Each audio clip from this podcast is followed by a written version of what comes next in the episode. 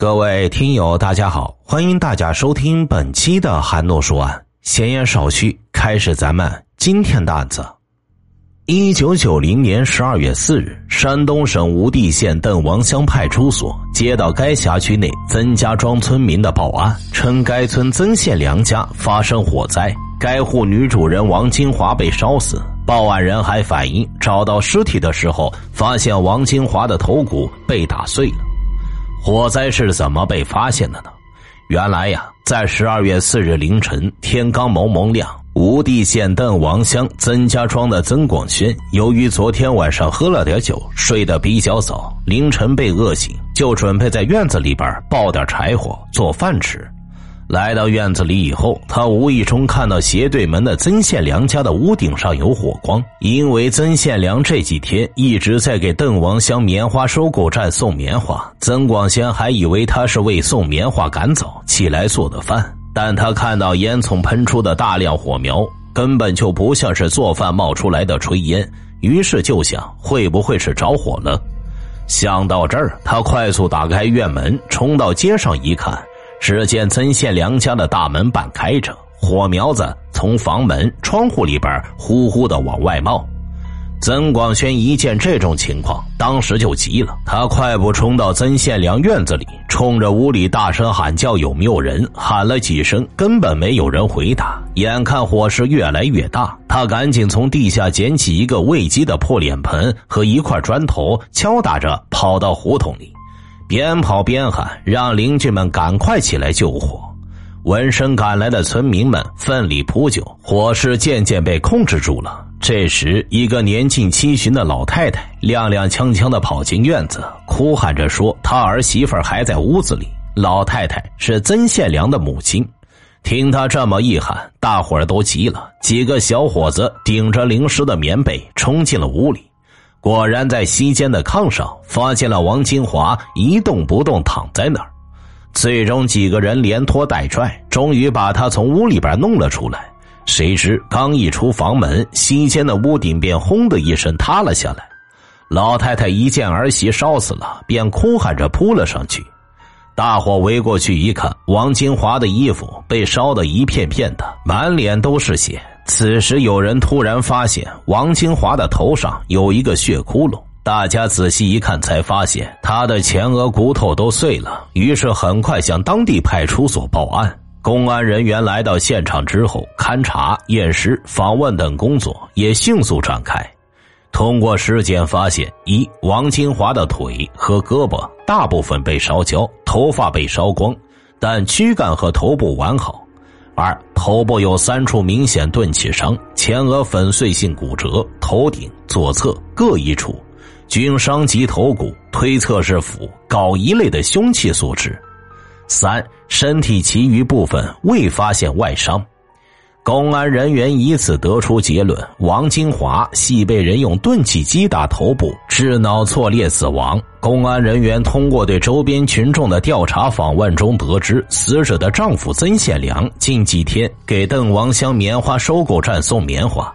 这天凌晨四点起床，因妻子王金华刚做绝育手术，卧床不起，他自己做了饭，走时妻子让他把门给锁上。他没当回事，把房门挂上就走了。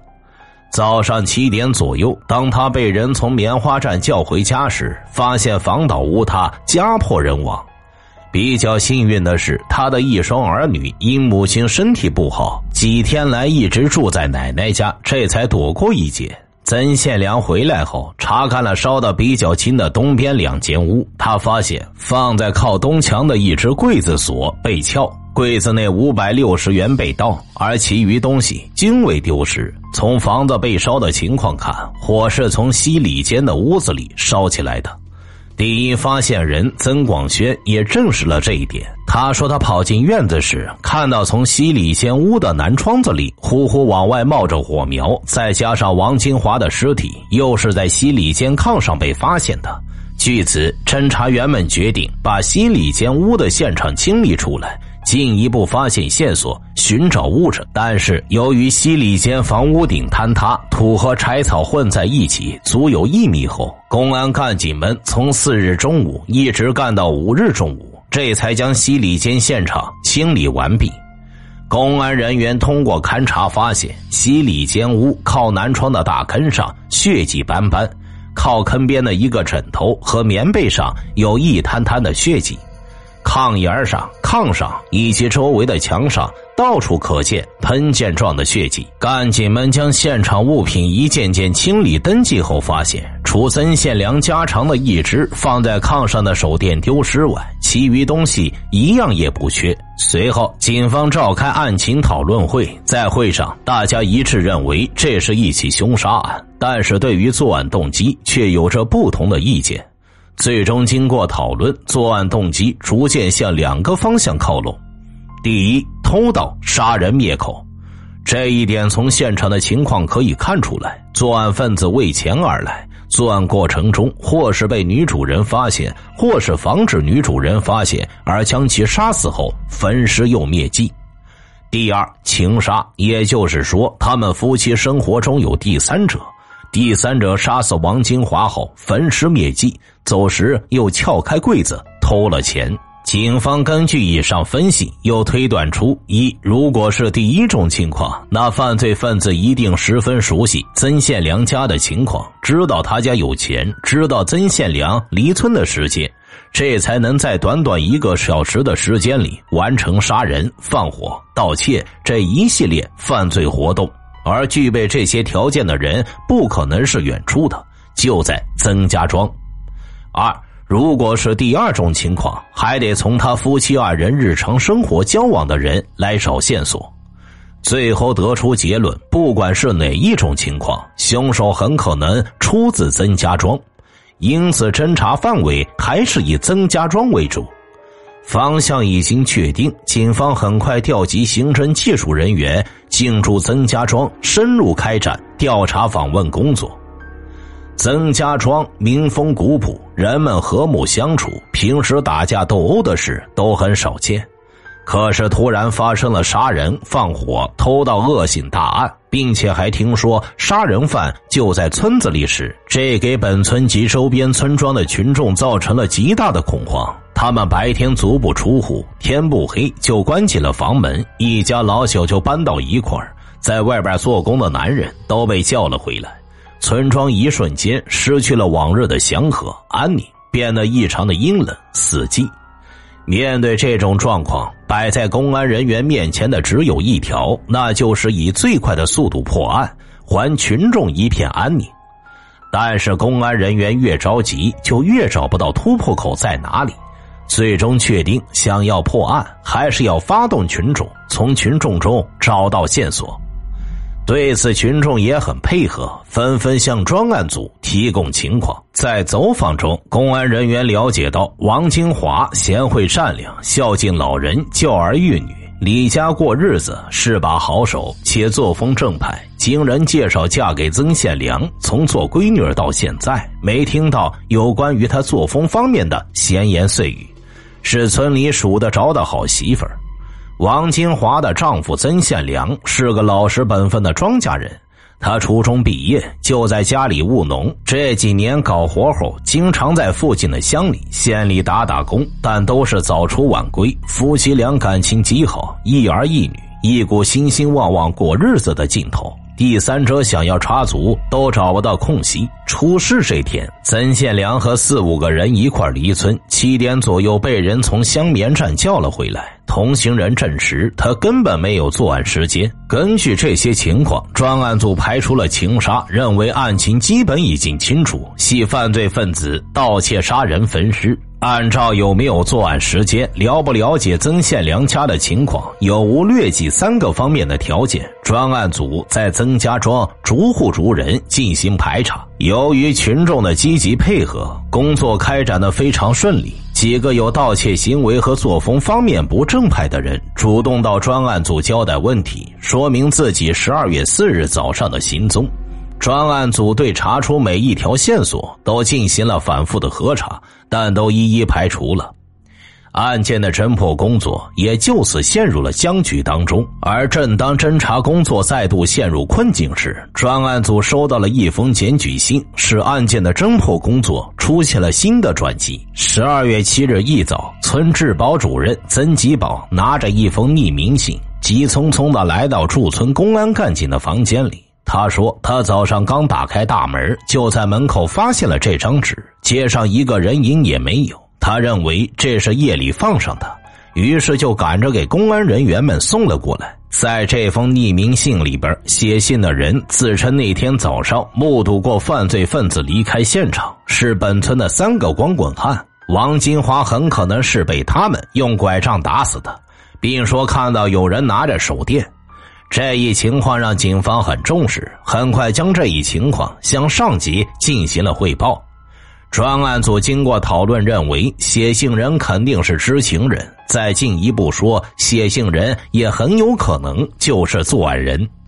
原因有三：第一，匿名信牵扯到作案时间；第二，关于王清华炕上丢失一只手电的问题，只有够查现场的同志们知道。当时他们的规定是严格保密，没有任何人知道。信中为什么特别提出看到有人拿着手电呢？第三，王金花头上的伤是如何形成的，也无人知晓。信中为何提出拐杖击打致死？对于这三个问题，写信人也太知情了，简直就像是到过现场。经过分析，得出结论：下一步方向就是找到这个写匿名信的人。如果找到这个人，案子很可能就破了。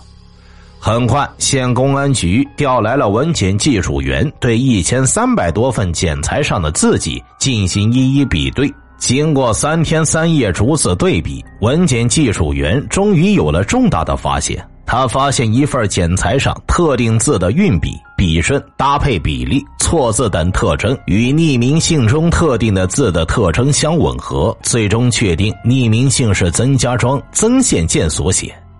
曾宪建时年二十五岁，结婚未满一年，家庭贫困。初中毕业后回村务农，却不爱干活经查，他没有什么前科，说话做事也比较稳重。曾家失火的那天早上，村里人见他一直在现场忙碌，并不顾劳累，自告奋勇骑着车子到乡里边把曾宪良接了回来。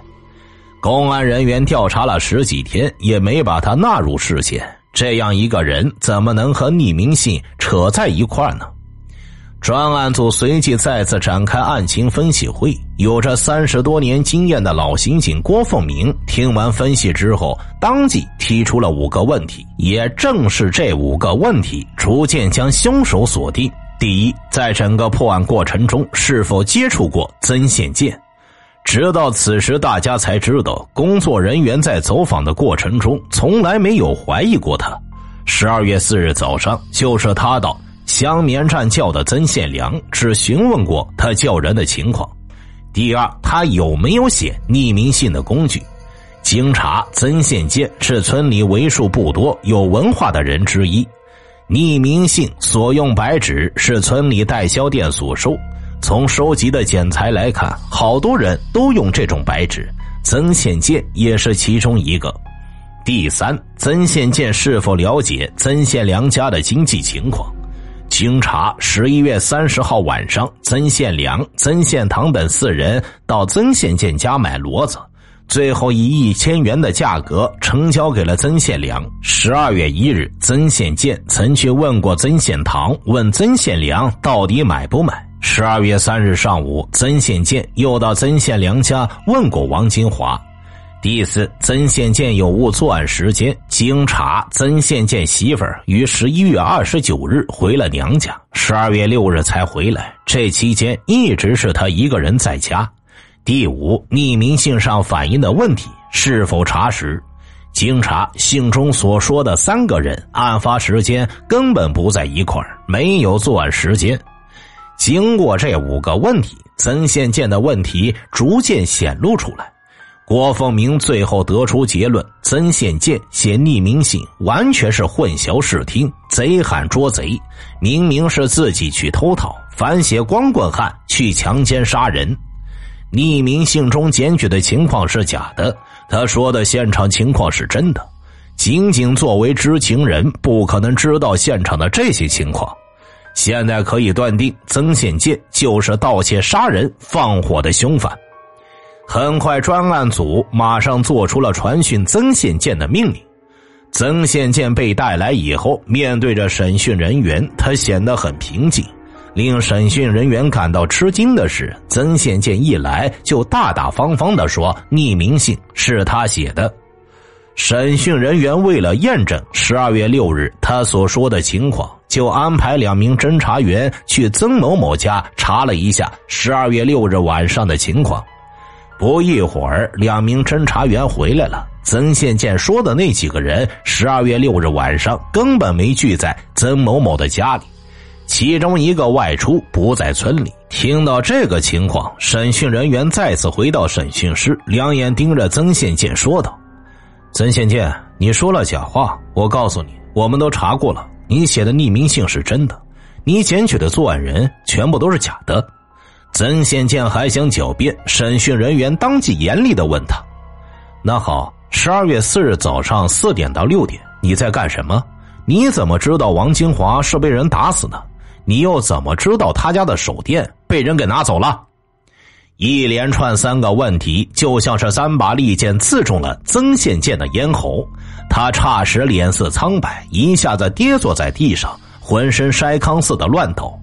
审讯人员趁势政策攻心，几个回合下来，曾宪建被迫交代了他的全部作案过程。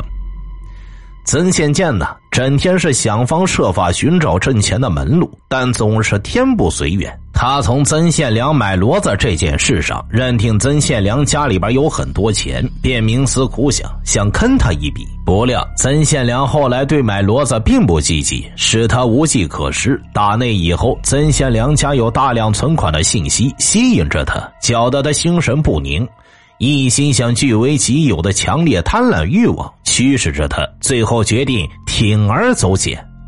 十二月四日这一夜，他彻夜难眠，好不容易等到四点钟，估摸着曾宪良送棉花已经出了村，便迫不及待的开始了犯罪行动。出了家门之后，曾宪见四处看了一下，便猫起腰，顺街走了一段路，拐上了一条南北走向的胡同。不多时，来到曾宪良的家门前，他推了推门，发现门是从里边插着的，于是他就弯下腰，从地下摸索到了一根熟铁棍，插进门缝里，三两下就把那个门插给拨开了。他蹑手蹑脚的走进了院子，溜到三间北屋门下，见门没锁，挂钩搭在门鼻上，心中一阵暗喜，没用费劲儿就进了屋。他熟悉曾宪良家中的一切。平时观察的如同自己家一样了如指掌。他进门先把洗里间的门帘挑开一条缝，看到床上睡着女主人，犹豫了一下没进去，转身朝外边两个通间的东墙走去。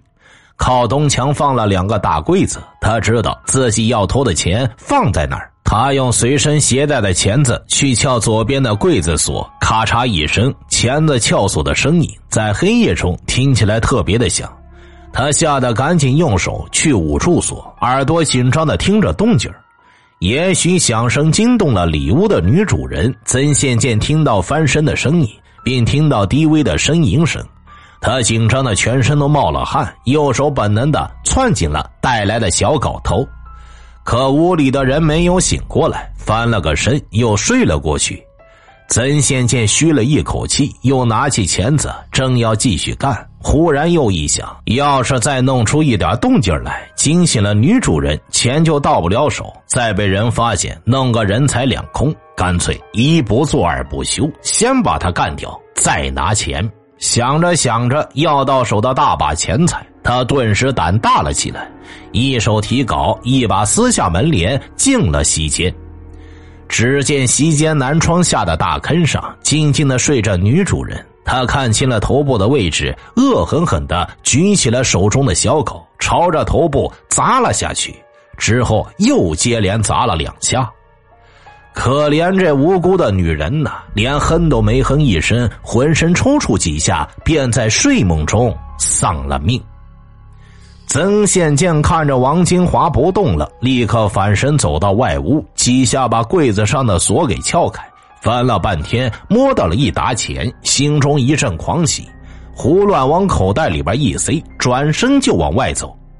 走到门口，慌乱中碰到靠近屋门的灶堂，他忽然计上心头：如果把房子烧光了，谁也找不到他的头上。于是他从灶堂门右侧摸到了火柴，回到洗礼间屋炕前，掏出一把炕铺草，点上火，直到火苗子在大炕上窜起了很高时，他才放心的拿着小镐和钳子溜出了门外。很快，曾宪建被判处了死刑，此案最终也画上了句号。好了，这个案子就为大家播讲完毕了，咱们下期再见。